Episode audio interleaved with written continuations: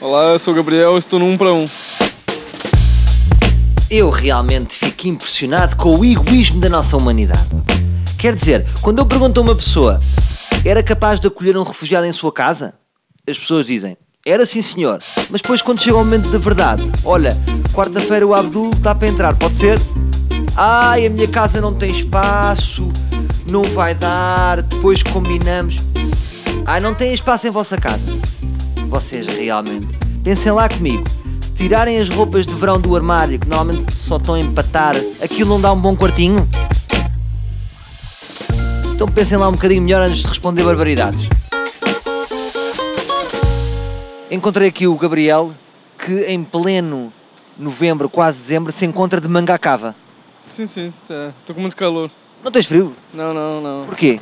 Sou uma pessoa muito quente. As pessoas que trabalham normalmente são quentes, os preguiçosos são frios. Sim, sim. Ah, que sim. Um estudo indica que os portugueses são aqueles que melhor aceitam a vinda de refugiados. Achas que é porque os portugueses são solidários ou porque gostam de receber visitas para fazer grandes jantaradas? Não, acho que são um povo bastante solidário, com um coração grande. Sentes isso? Eu sinto que sim. Mas sabes que ao mesmo tempo Portugal já é mais desconfiado no que toca a imigrantes. Ou seja, imigrantes, hum, vêm para trabalhar para roubar o trabalho? É pá, não. Refugiados desfavorecidos? Sim. É, eu acho que já foi o tempo também que os portugueses eram muito fechados para os imigrantes. Agora acho que é um povo mais aberto. Tu concordas com a vinda dos refugiados ou achas que Portugal devia ter uma espécie de ad blocker para os refugiados? Eu concordo. Para os que vêm, eles não têm lugar para ir. Pronto, ah, desde que venham para fazer alguma coisa boa.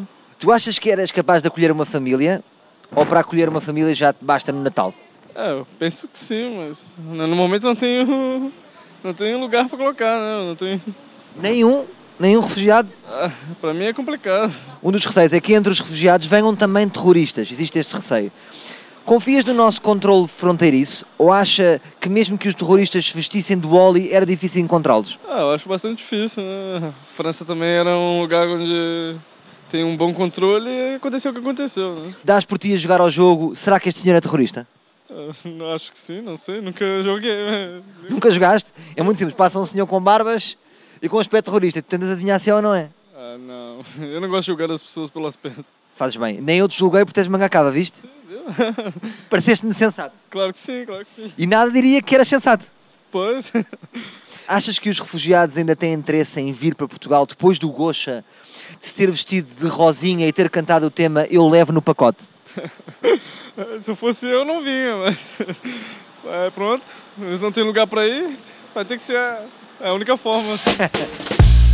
É assim, vamos lá ser honestos. Nunca vem a calhar em nenhuma casa do mundo de repente ter quatro marmãs que não conhecemos de lado nenhum. Nem primos. Se os meus primos me ligarem e dizer, olha Salvador, dá para passar aí uma temporada? Somos quatro, queremos ficar aí tempo interminado. Claro que eu vou inventar uma desculpa. Epá, não vai dar, sabes porquê? Porque eu, eu tenho muita roupa de verão. Portanto, os armários não estão livres. E depois é assim, sobretudo pessoas que nós não conhecemos de lado nenhum.